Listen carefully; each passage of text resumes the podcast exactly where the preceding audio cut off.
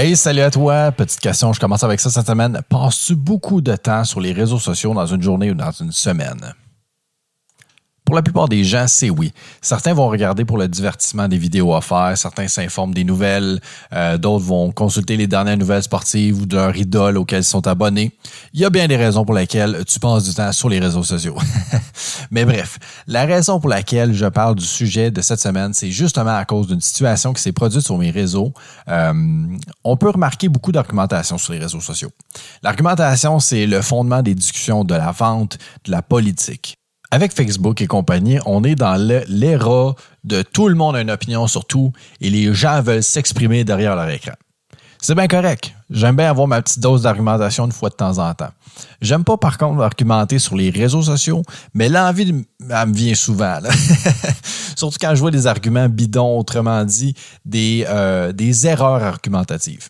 Tu connais l'expression les abeilles ne perdent pas leur temps à expliquer aux mouches que le miel est meilleur que la merde? L'argumentation, c'est une façon, en fait, de faire voir son point. Mais de perdre son temps à expliquer à un idiot, c'est aussi efficace que de se la fermer. Argumenter avec quelqu'un qui fait des, les erreurs, en fait, que je vais énumérer, euh, sert à rien. Mais surtout, il faut surtout pas tomber dans ces pièges-là. On va faire un petit tour, en fait, de huit erreurs argumentatives, des plus fréquentes, les plus connues.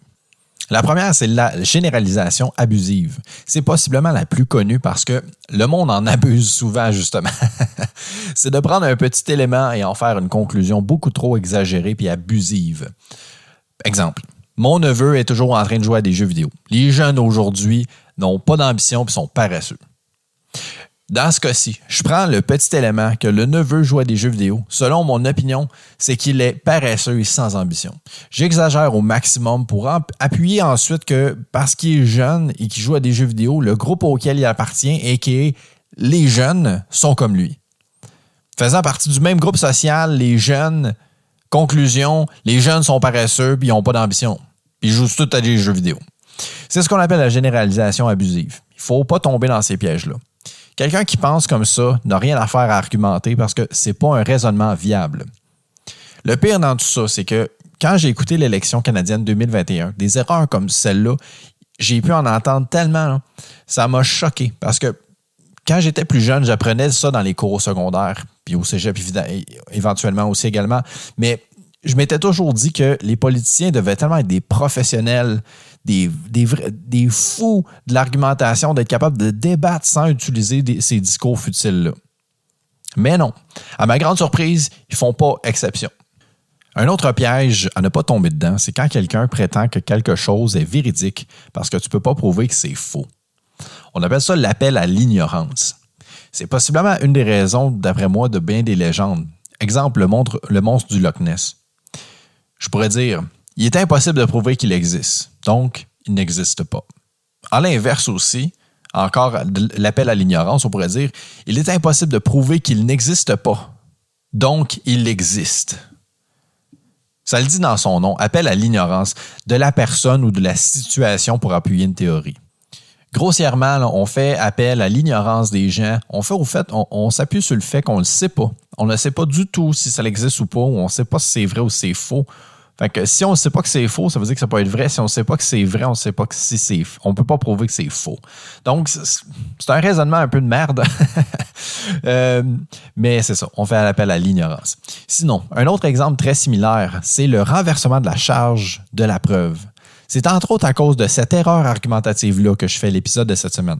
Le renversement de la charge de la preuve, en d'autres mots, tu donnes la responsabilité à l'autre personne de prouver que ta théorie est fausse.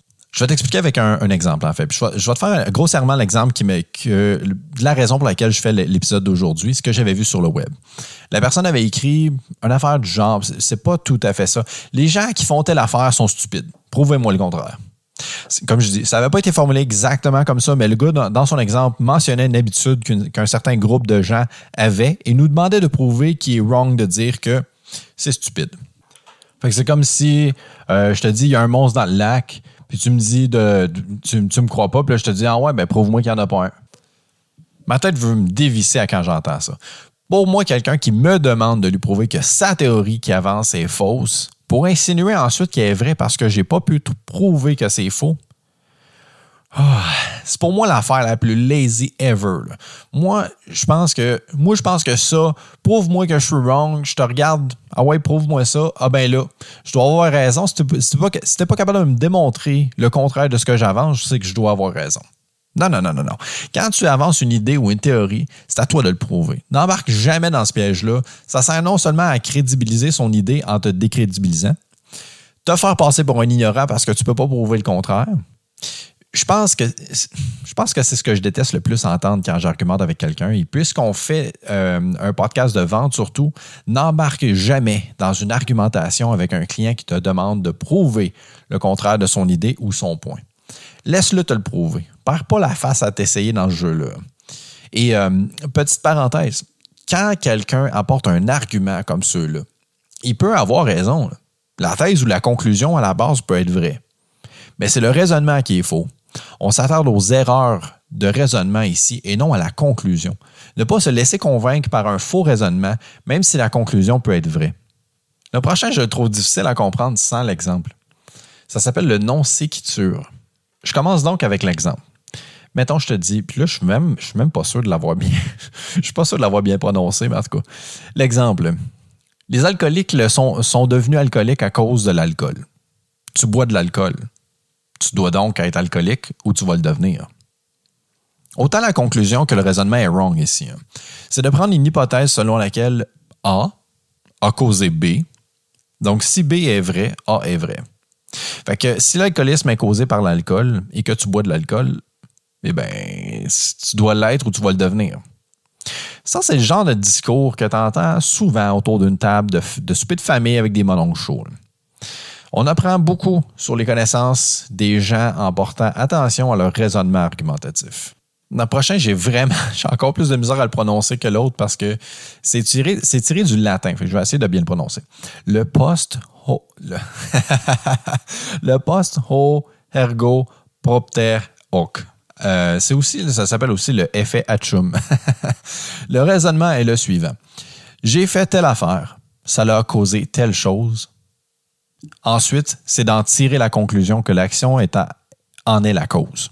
C'est de confondre la conséquence et la postériorité. La postériorité, elle fait qu'une action se déroule après une autre. Exemple. J'avais un rhume vendredi passé. J'ai bu une bière avant de me coucher, puis le lendemain, c'était guéri. La bière guérit donc le rhume. C'est obviously faux, mais c'est un raisonnement qu'on entend souvent justement pour des remèdes de grippe ou euh, combien de trucs d'idiots qu'on se fait dire euh, dans la vie pour euh, guérir la grippe ou un rhume. bref, c'est ça. L'effet Hatchum, on a causé quelque, quelque chose a causé une chose et on pense donc que c'en en est la conclusion, la conséquence. Maintenant, une autre très utilisée, c'est d'attaquer personnellement la personne et non son ou ses arguments. De là le nom l'attaque personnelle. Selon moi, c'est la technique que je respecte le moins et malheureusement, presque tous les chefs des partis s'en sont servis lors des élections canadiennes euh, de 2021. C'est carrément de décrédibiliser quelqu'un à cause de son passé, de sa moralité, sa nationalité, sa religion, même son caractère, lui, la, personne. On attaque la personne directement. Exemple que souvent les clients m'ont dit, pendant que j'expliquais des choses et parce qu'il n'avait pas de n'avait rien pour réfuter mes arguments, c'est pourquoi je t'écouterais? Et nous, tu un vendeur. En voulant dire, tu es là pour me vendre, fait pourquoi, j'écouterais tes arguments qui ont l'air convaincants? Les gens à court d'arguments vont souvent se résoudre à ce, euh, raisonnement de merde-là. Je ne sais pas comment contre-argumenter, j'y vais direct pour la décrédibilité. Pourquoi est-ce que je l'écouterais parler d'économie? Il a déjà fait faillite.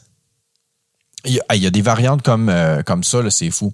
Mettons, euh, l'empoisonnement du puits, qu'on appelle. C'est euh, de sous-entendre qu'entre les traits de caractère, les idées ou encore les arguments de la personne, il y a un lien entre ça.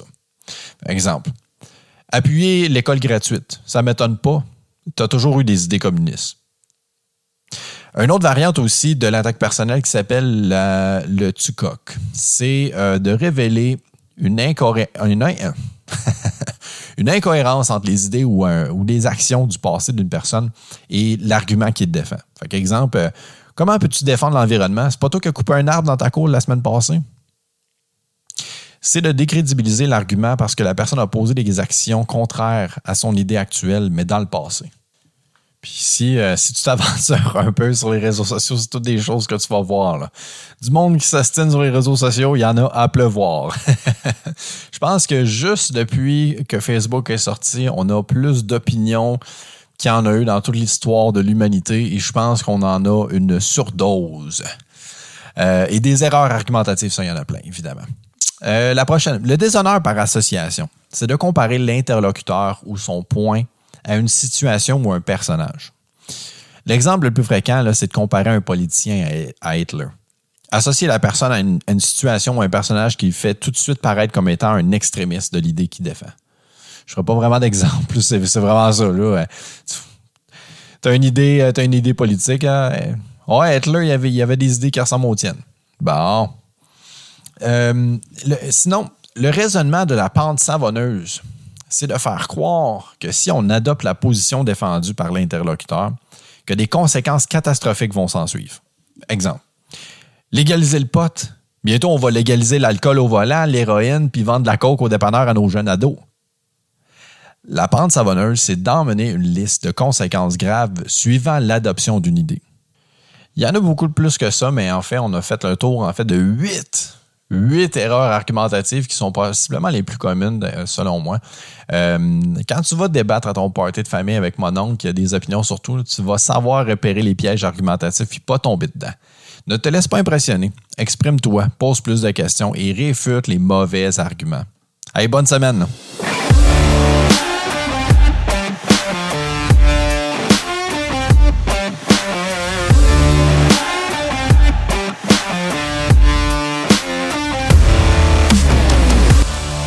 J'espère que ça t'a plu. J'essaie toujours de t'offrir le meilleur contenu possible. Et dans le but de t'apporter de l'aide personnalisée, je t'offre une première consultation gratuite de coaching ou de motivation afin de te donner des outils supplémentaires dans ton travail en vente, au service à la clientèle ou en tant que travailleur autonome. Viens m'écrire directement sur la page Facebook Ta demi-vendu. Merci beaucoup d'avoir écouté cette semaine. Si tu n'as toujours pas écouté les autres épisodes, je t'invite à le faire. Partage avec des gens que tu connais qui travaillent dans le service à la clientèle. Si le contenu te plaît, apporte-moi tes commentaires. Viens m'en jaser. Apporte-moi des suggestions de contenu. Si ça me fait toujours plaisir. Rejoins la page Facebook et Instagram d'Ademi Vendu. J'y publie tous mes podcasts chaque semaine. C'est pas dur à trouver. Même logo, même face. Salut!